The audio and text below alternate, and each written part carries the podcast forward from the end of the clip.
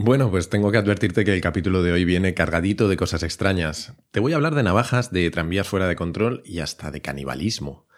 Pero es por una buena causa. Lo que quiero es explicarte una herramienta que muchos de los mejores inversores, estrategas y líderes del mundo utilizan a diario, los modelos mentales.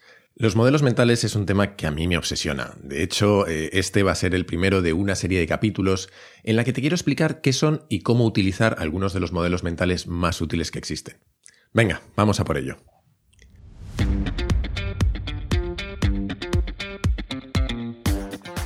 Soy Jaime Rodríguez de Santiago y esto es Kaizen, el podcast para mentes inquietas en el que te acerco a personas, a ideas y a técnicas fascinantes de las que aprender cada día. Seguramente habrás oído hablar de Warren Buffett. Eh, algunos le llaman el oráculo de Omaha y está considerado el mejor inversor de todos los tiempos. De quien es posible que no hayas oído hablar, y la verdad es que es una pena, es de su socio, Charlie Munger. Y es una pena porque en realidad es tan responsable como Buffett del enorme éxito que han tenido. Pero, ¿por qué te hablo de Charlie Munger? Bueno, pues porque en los 90 eh, Charlie contó su secreto para conseguir conocimientos prácticos que le permitan tomar decisiones acertadas en la vida. Él dice que cosas como acumular datos en realidad no sirven de nada. Yo siempre me imagino que es como esos estudiantes eh, que se limitan a memorizar la solución de un problema de matemáticas sin llegar a entender realmente cómo se resuelve. Eh, la realidad es que, salvo que se encuentren exactamente el mismo problema, lo más probable es que no sepan hacer nada. Lo que importa, por lo tanto, es tener una base teórica sobre la que construir. Y eso es más o menos lo que dice Manger. Él explica que, bueno, es imprescindible contar con un conjunto de modelos que poder aplicar a las situaciones que vemos cada día y que, bueno, pues con la experiencia acabamos aprendiendo a identificar el modelo más útil para cada situación. De hecho, él también explicaba, esto lo hizo en los 90, como te decía, explicaba sus dos reglas fundamentales para, para construirte un arsenal de modelos que te puedan ser útiles. La primera es que necesitas conocer varios modelos, necesitas un arsenal. Eh, no basta con uno solo o con unos pocos, porque si no, lo que hace tu cerebro es intentar forzar la realidad y aplicar el modelo o los modelos que conoces a todas las situaciones, incluso aunque no encajen. La segunda regla es que los modelos tienen que venir de disciplinas diferentes, y yo creo que esto es obvio, porque en nuestra vida encontramos situaciones muy diversas. Si solo conoces modelos matemáticos, te va a ser muy difícil tomar decisiones en ausencia de datos, por ejemplo. Vale, estarás pensando que todo esto de Charlie Munger está muy bien, pero ¿qué son los modelos mentales?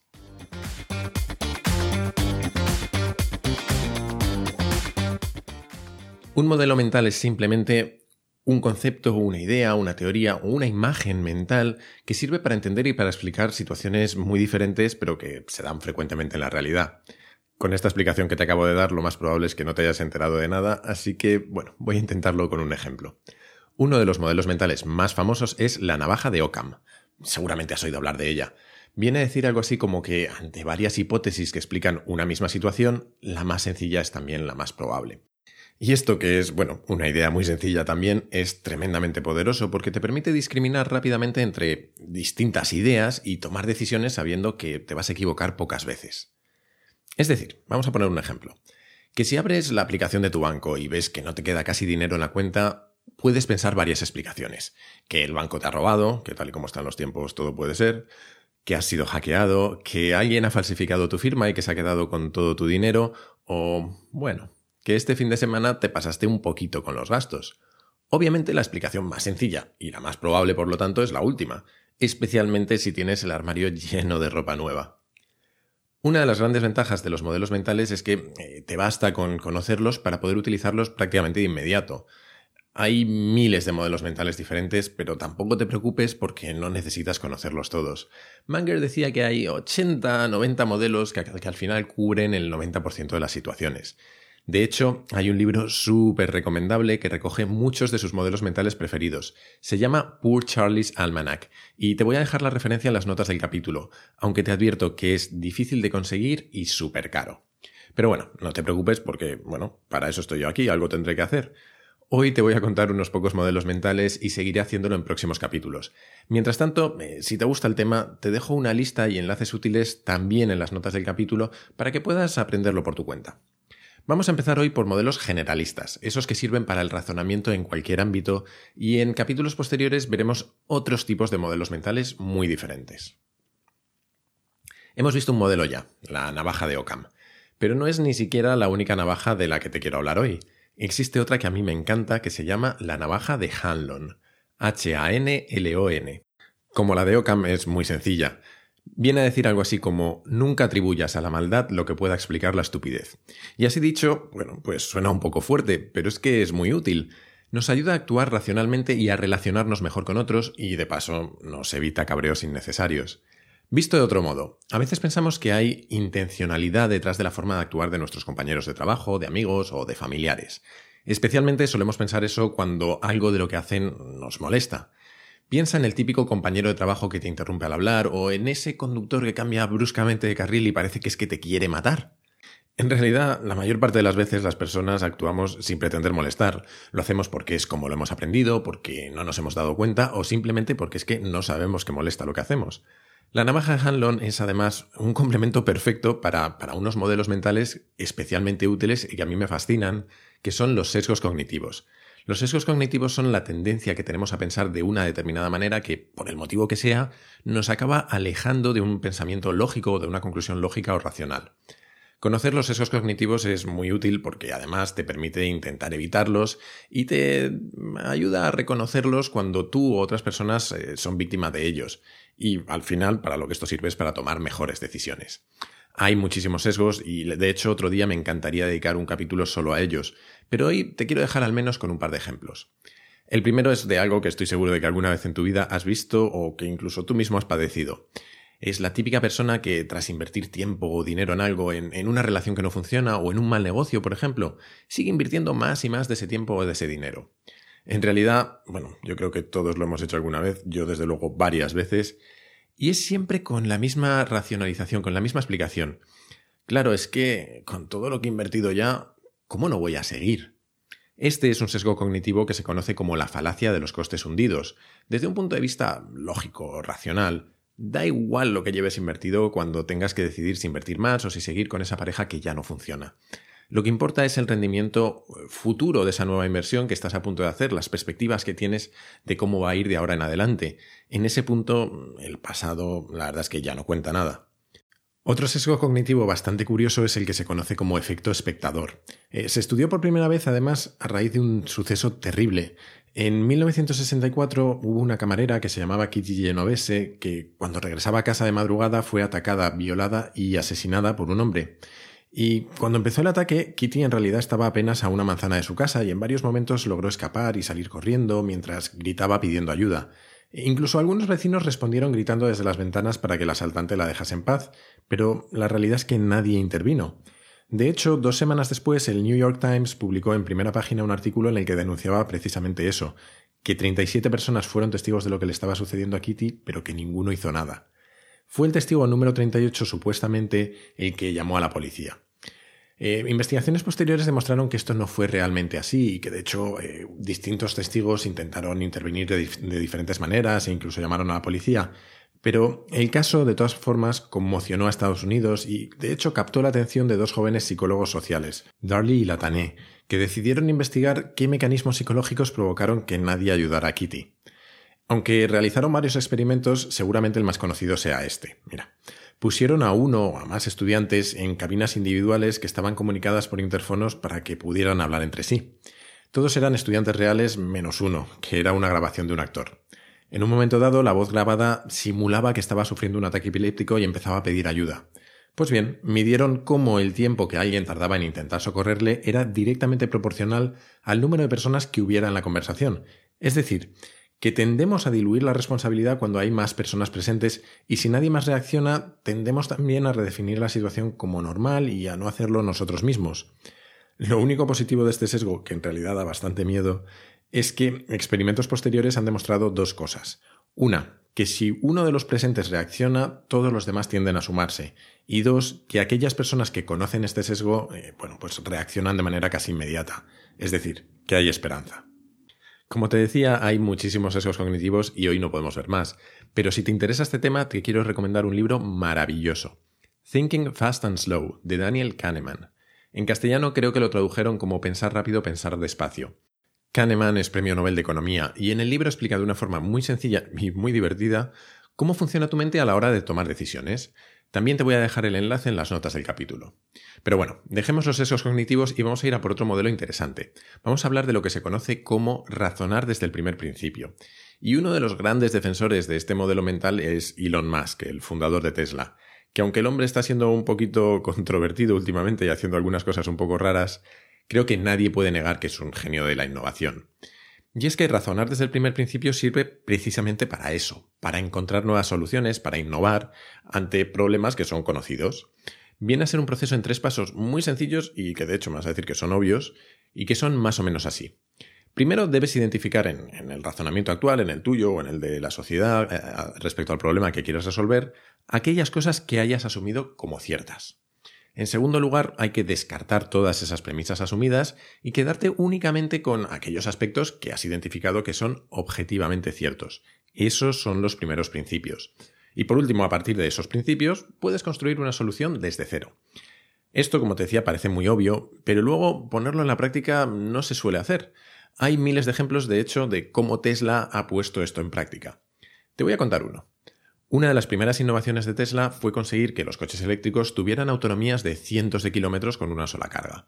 Y es que, claro, eh, los coches eléctricos ya existían antes de la llegada de Tesla, pero tenían una autonomía muy baja apenas podían recorrer unas pocas decenas de kilómetros. Y esto era así porque, bueno, pues porque se construían a partir de los chasis de coches tradicionales. Los ingenieros se veían obligados a reutilizar los chasis de los coches que estaban en producción. Y claro, pues cuando los diseñaban tenían que asumir que las baterías tenían que caber donde, donde iba el motor en los coches tradicionales, en el capó. En Tesla decidieron empezar de cero, y lo que hicieron fue razonar desde el primer principio. Pensaron, ¿de qué depende principalmente la autonomía de un coche eléctrico? Bueno, pues depende principalmente, entre otras cosas, pero sobre todo, del tamaño de las baterías. Y por lo tanto, si lo que quiero es que mi coche tenga más autonomía, necesito baterías más grandes. Vamos a diseñar entonces el coche desde cero con la única premisa de que quiero tener baterías grandes, baterías más grandes que las actuales. Esa va a ser nuestra única condición inicial y lo que vamos a intentar es encontrar soluciones más ingeniosas que las que había hasta entonces. Como por ejemplo, quizás se nos ocurra utilizar toda la superficie del suelo del coche para colocar las baterías y ubicar el habitáculo sobre ellas, que es lo que al final hicieron en Tesla. Una vez que hemos visto cómo razonar desde el primer principio, vamos a ir a por algo un poco más filosófico. ¿Has oído hablar del mito de la caverna de Platón, del gato de Schrödinger o del demonio de Maxwell? Puede que te suenen algunos de estos nombres que son un poquito exóticos, y detrás de ellos al final lo que hay es una de las técnicas que han utilizado los grandes pensadores de la humanidad a lo largo de la historia para razonar, pero también para explicar sus teorías. Es lo que se conoce como experimentos mentales. Los experimentos mentales son una manera de utilizar la imaginación, simplemente. Consisten en plantear un escenario hipotético y luego razonar sobre él sin necesidad de llevar a cabo el experimento como tal. Los que te he mencionado hasta ahora son, bueno, algunos de los más conocidos, pero hay muchísimos de ellos. Te quiero contar uno muy curioso que viene del mundo de la ética. Se llama el dilema del tranvía y aunque, bueno, es un poquito sádico, es muy interesante. Mira, imagina esta situación. Hay un tranvía que va fuera de control por una vía. En su camino hay cinco personas que han sido atadas a la vía por, por un filósofo malvado. Afortunadamente puedes pulsar un botón que cambiará al tranvía a una vía diferente. Por desgracia, el filósofo es un poco cabroncete y hay una persona atada a esa vía. ¿Qué tendrías que hacer? ¿Deberías pulsar el botón? Como ves, es un planteamiento muy sencillo y además estoy seguro de que a priori tienes alguna respuesta. Pero se vuelve más y más interesante a medida que añadimos nuevos elementos al enunciado. Te quiero poner dos ejemplos. Imagina ahora que ves al tranvía fuera de control desde un puente cercano. En este caso no tienes ningún botón con el que puedas cambiar, cambiarlo de vía y obviamente se dirige rápidamente hacia las cinco personas que están atadas. Desde donde tú estás, piensas que si pudieras lanzar una roca lo suficientemente grande eh, y cayese en la vía, eh, conseguirías que se parara el tren, forzarías que se parara el tren. Pero no tienes ninguna roca a mano. Lo único que tienes a mano es eh, un hombre gordo que está mirando la escena desde el mismo puente que tú. Si le empujas, se cae, se mata, pero cae sobre la vía, acabará parando el tren. ¿Qué harías? ¿Lo empujarías? No sé si esta nueva situación cambia en algo tu respuesta. Eh, normalmente hay más resistencia a actuar en este caso porque, bueno, pues porque se requiere una participación más activa, eres tú el que le empuja. Vale, pues imagina ahora un nuevo escenario. Como antes, hay un tranvía fuera de control que se dirige hacia cinco personas. Tú estás en tu puente, sobre la vía, pero en este caso tienes dos botones que puedes pulsar. El primero sirve, pues como vimos al principio, para hacer cambiar el tranvía de vía y que vaya a una vía en la que matará a una persona que está atada sola. El segundo es más interesante. El segundo botón sirve para hacer descarrilar el tren. Como consecuencia de que descarrile tienes un 50% de probabilidad de matar a todas las personas, a las 5 que están en una vía y al pobre desgraciado que está atado solo pero también tienes un 50% de probabilidad de salvarlas a todas. ¿Qué deberías hacer? La duda moral ahora normalmente es si es ético poner en riesgo a una persona más sin tener la certeza de salvar a nadie. El dilema del tranvía sirve, entre otras cosas, para explicar y para comparar las distintas teorías y, bueno, y corrientes éticas que se han dado a lo largo de la historia. Por ejemplo, el utilitarismo te diría que hay que tomar siempre la decisión que salve al mayor número de personas. Hay una serie en Netflix que se llama The Good Place en la que el dilema del tranvía tiene un papel protagonista en toda la primera temporada, y de hecho hay un personaje que se, que se, empeña en explicar a todo el mundo las corrientes filosóficas utilizándolo. Si la ves, lo más probable es que no aprendas mucho, pero es una comedia bastante divertida, así que te la recomiendo. Aunque parezca muy teórico, el dilema del tranvía no es nada diferente del tipo de dilemas que deben resolverse a veces en el derecho penal, por ejemplo. Te contaré un caso real que fue juzgado en Inglaterra. En 1884, tras un naufragio horrible y muchísimos días a la deriva, unos marineros decidieron matar a uno de sus compañeros que había caído en coma, pues para poder alimentarse de él y sobrevivir. A su regreso a Londres les preguntaron, oye, ¿dónde está el que falta? Y, bueno, pues explicaron lo que había pasado. Fueron entonces sometidos a un juicio que estableció un precedente legal que pronto se extendería por el resto del mundo. Los jueces decidieron que la necesidad no era eximente para un asesinato y, bueno, eh, les condenaron a muerte. Es cierto que luego la reina les conmutó la pena por otra mucho más leve, creo que fue algo así como seis meses, pero oye, eh, condenados a muerte estuvieron. Pero bueno, voy a dejar ya de hablarte de experimentos sádicos, canibalismo y cosas raras, porque vas a pensar que estoy zumbado, y vamos a por el último modelo mental de este capítulo. Se trata de la inversión o pensamiento inverso respecto a un problema. Parte de una idea muy sencilla y es que hay muchos problemas que son más fáciles de resolver cuando en lugar de pensar en conseguir un resultado, pensamos en evitar su opuesto. Un buen ejemplo es este. Imagina que quieres fomentar la innovación en tu empresa. Puedes pensar una lista enorme de acciones que quizás hagan a tu organización más innovadora, o por el contrario, puedes escribir una lista de todo lo que tendrías que hacer para evitar que tu organización fuera innovadora. Estoy seguro de que si trabajas en una gran empresa se te ocurren unas cuantas. Y por supuesto, después lo que tendrías que hacer es evitar esas acciones como la peste, claro. Esta forma de razonamiento es una de las favoritas de Charlie Munger, de quien te hablé al principio del capítulo. Él la resumió con una sencilla y genial frase que a mí me encanta. Lo único que necesito para tener una vida larga es saber en qué lugar moriré, para asegurarme de no ir nunca.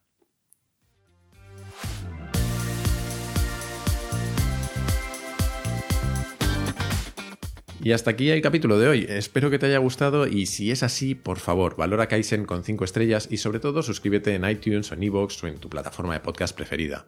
Así me ayudarás a llegar a mucha más gente. Recuerda también que encontrarás este y, bueno, también todos los demás capítulos del podcast en mi web, jaimerodríguezdesantiago.com barra Kaizen. Además, me gustaría que este podcast esté en permanente evolución, especialmente ahora al principio. Así que si tienes sugerencias de cómo mejorarlo o temas que te gustaría que tratara, no dudes en escribirme a kaisen.jaimerodríguezsantiago.com. Nada más por hoy. Muchísimas gracias por estar ahí y hasta la próxima.